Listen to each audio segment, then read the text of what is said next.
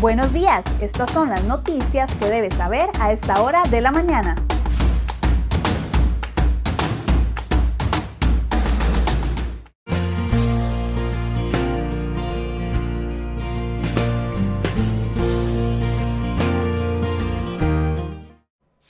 Miércoles 21 de octubre, muy buenos días, muchas gracias por acompañarnos en una edición más de CR Hoy Noticias. Hoy una mañana bastante lluviosa y si usted va a salir de su casa es mejor que aliste la sombrilla porque el Instituto Meteorológico ha pronosticado que las lluvias permanecerán por al menos el resto de esta mañana. Y ahora sí, vamos de inmediato con las informaciones que hemos preparado para el día de hoy.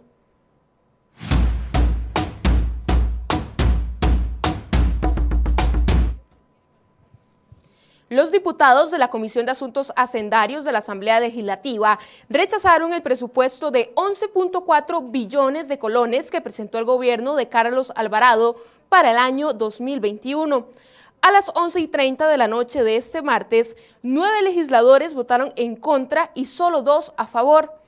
El rechazo del plan de gasto se dio luego de que la presidenta de la comisión, Silvia Hernández, anunció que quedaban 74 mociones sin conocer. Las mociones pendientes pretendían hacer un recorte de al menos 150 mil millones de colones al plan de gastos, ya que la mayoría se debe, financiar con dinero prestado. Sin embargo, el PAC y Frente Amplio se dedicaron a dilatar la discusión durante dos días e impidieron llegar a estas mociones solo se lograron aprobar recortes por 6.156 millones, esto pese a que el mismo Ministerio de Hacienda estaba a favor de mayores recortes. Dos recortes aprobados incluyen al Ministerio de Cultura, Ministerio de Comercio Exterior, la Contraloría, la Asamblea Legislativa, la Defensoría de los Habitantes y el Consejo Nacional de la Persona Adulta Mayor.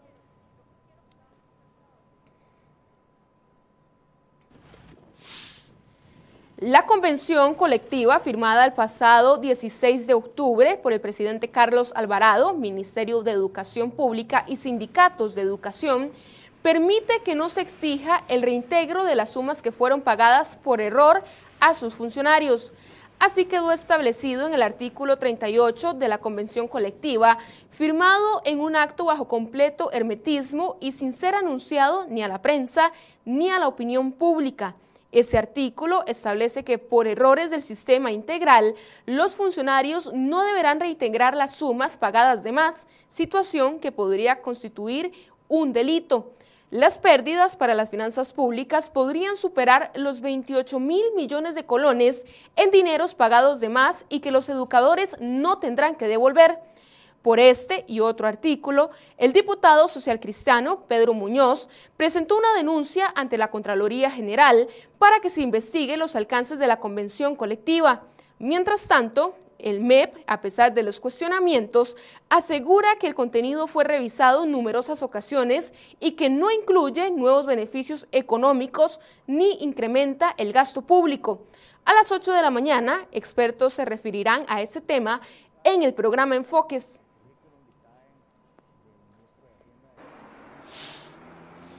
Casi 8 de cada 100 pequeñas y medianas empresas del país cerró sus operaciones debido al impacto del COVID-19 en la economía costarricense. Así lo revela una encuesta del Centro Latinoamericano de Innovación y Emprendimiento. Los meses en los que más MIPIMES cerraron fueron abril con un 46.1% y junio con un 23%, en tanto que en agosto cerraron un 15.3% de las empresas. Seis de cada diez afectados señaló la paralización de las ventas como el principal motivo de cierre, mientras que tres de cada diez señaló la disminución de los ingresos como el detonante del cierre. Del total de negocios que cerraron durante la pandemia, un 61% tenía el rango de microempresas, que normalmente tienen de 1 a 5 empleados.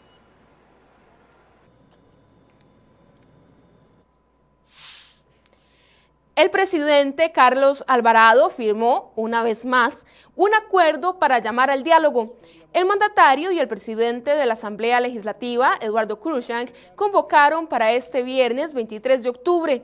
Esta primera sesión de trabajo que proponen tiene como fin un diálogo multisectorial en el edificio central del Tribunal Supremo de Elecciones a las 8 y 30 de la mañana. Mientras tanto, El tiempo corre y se agota y no se vislumbra un acuerdo de cara a las negociaciones para obtener financiamiento con el Fondo Monetario Internacional para acceder a un préstamo por 1.750 millones de dólares. En la nota enviada a cerca de 70 organizaciones de nueve sectores, ambos presidentes de los supremos poderes indican que el objetivo del encuentro es replantear y trabajar en conjunto. Además, en la carta se explica que en la sesión de trabajo los participantes podrán brindar sus aportes metodológicos para plantear las normas de interacción y los mecanismos para el análisis de las propuestas.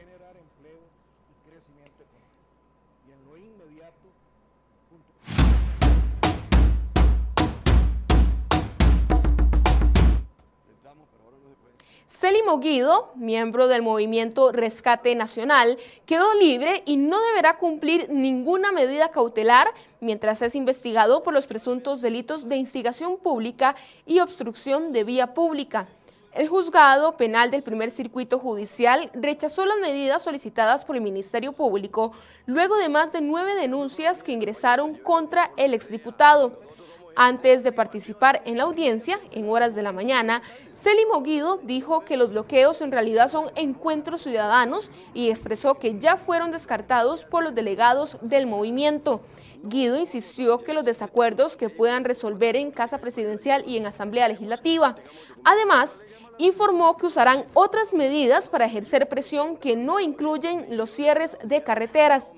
Por su parte, la Fiscalía dio a conocer las cinco solicitudes que hizo durante la sesión contra los tres dirigentes del Movimiento Rescate Nacional, Celimo Guido, José Villalobos y Cinia López. No obstante, todas fueron negadas por el juzgado.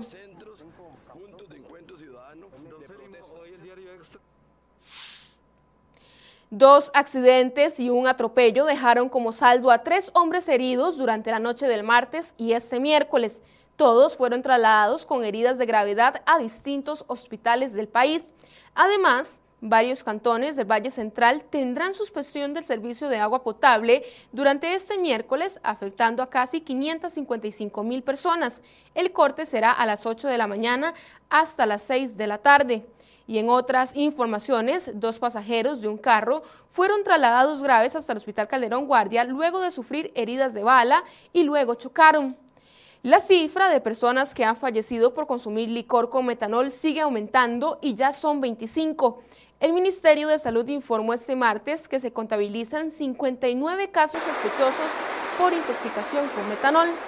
Y en otras informaciones, la Comisión Nacional de Emergencias atendió 23 eventos por inundación tras las fuertes lluvias presentadas durante la tarde de este martes, comunicó Sigifredo Pérez, director de gestión de riesgo de la CNE. Según Pérez, las inundaciones se produjeron principalmente en el gran área metropolitana y la zona sur del país.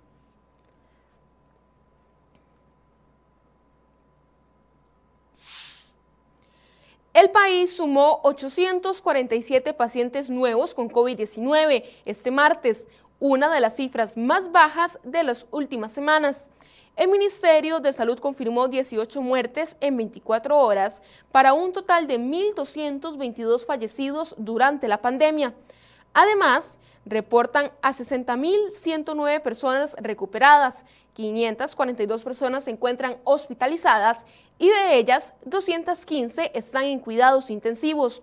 Asimismo, seis cantones pasarán de alerta amarilla a naranja se trata de desamparados, con excepción de Frailes y San Cristóbal, La Unión, Santa Bárbara, Belén y San Pablo de Heredia, así como la Cruz de Guanacaste.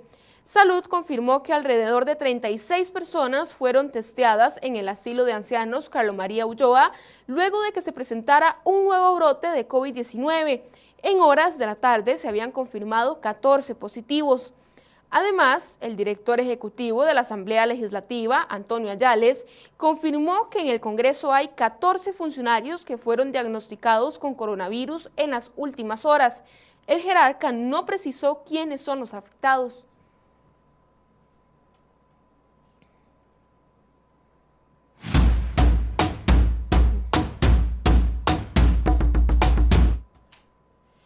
A pesar de la urgencia que tiene el gobierno por acceder a recursos frescos, la mayor parte de su plan de endeudamiento externo para este año se encuentra estancado. A casi dos meses de que finalice el 2020, de los nueve préstamos que se anunciaron a principios de año, solo tres lograron cumplir con éxito todo el trámite hasta su desembolso.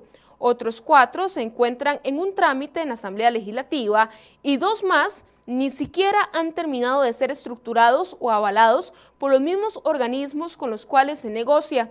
En total, el plan de ordenamiento anunciado por el Ministerio de Hacienda proyectaba recursos por 3 mil millones de dólares. De ellos, las arcas del Estado solo han recibido más de 1.400 millones de dólares. Cuatro préstamos, que en total suman 1.095 millones de dólares, están todavía en trámite legislativo, en donde los cuestionamientos acerca del elevado nivel de deuda del país están a la orden del día.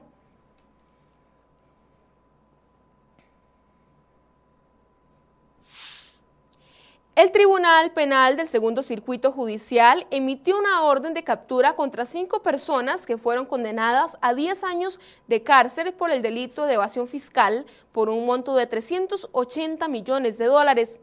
Las personas que son buscadas por la Policía Judicial son un hombre de apellidos Sotomora, quien figura como principal representante de una cadena de tiendas, sus hijas de apellidos Soto Navarro, uno de apellidos Murillo y otro que está en prisión de apellidos Huertas Barbosa. Los diputados de la Comisión de Asuntos Hacendarios aprobaron una moción que obliga a las instituciones públicas en 2021 a hacer compras solo mediante el Sistema Integrado de Compras Públicas SICOP. La intención, según los congresistas, es transparentar el proceso y ahorrar recursos.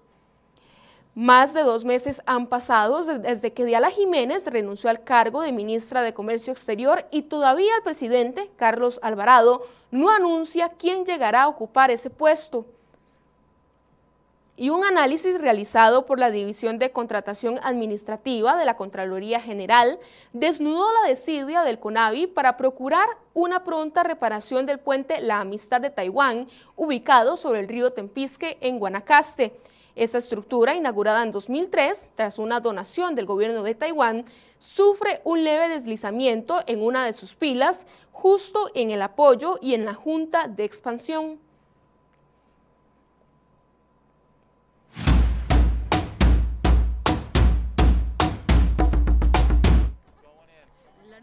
La nave espacial Osiris-Rex realizó con éxito una audaz maniobra al posarse en el asteroide Venus tras más de dos años de travesía. El objetivo de este envío al espacio exterior es recolectar muestras de su superficie y traerlas a la Tierra. Esta es la primera vez que la NASA se posa en un asteroide a 330 millones de kilómetros de distancia. La nave, enviada por la NASA, inició su viaje hacia el asteroide Venus en septiembre del 2016. Los investigadores estudian los tipos de rocas y la composición del asteroide que incluye material orgánico que contiene carbono. Se espera que Venus proporcione un eslabón perdido para los científicos, ya que este tipo de material no está representado actualmente en las colecciones de meteoritos. de estrellarse contra nuestro planeta durante el próximo siglo. La misión regresa.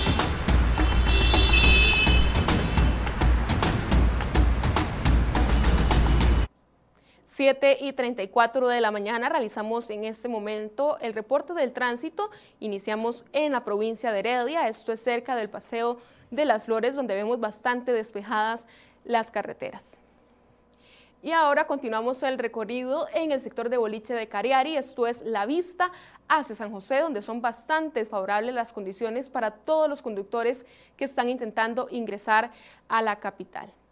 Continuamos en el sector de Belén, cerca de la Panasonic, donde aquí también vemos bastante despejado el paso. Recuerde que ha llovido demasiado durante las últimas horas, así que es mejor que maneje con precaución porque las carreteras están bastante mojadas. Finalizamos este reporte del tránsito en la rotonda de San Sebastián, donde también aquí vemos un tránsito bastante fluido.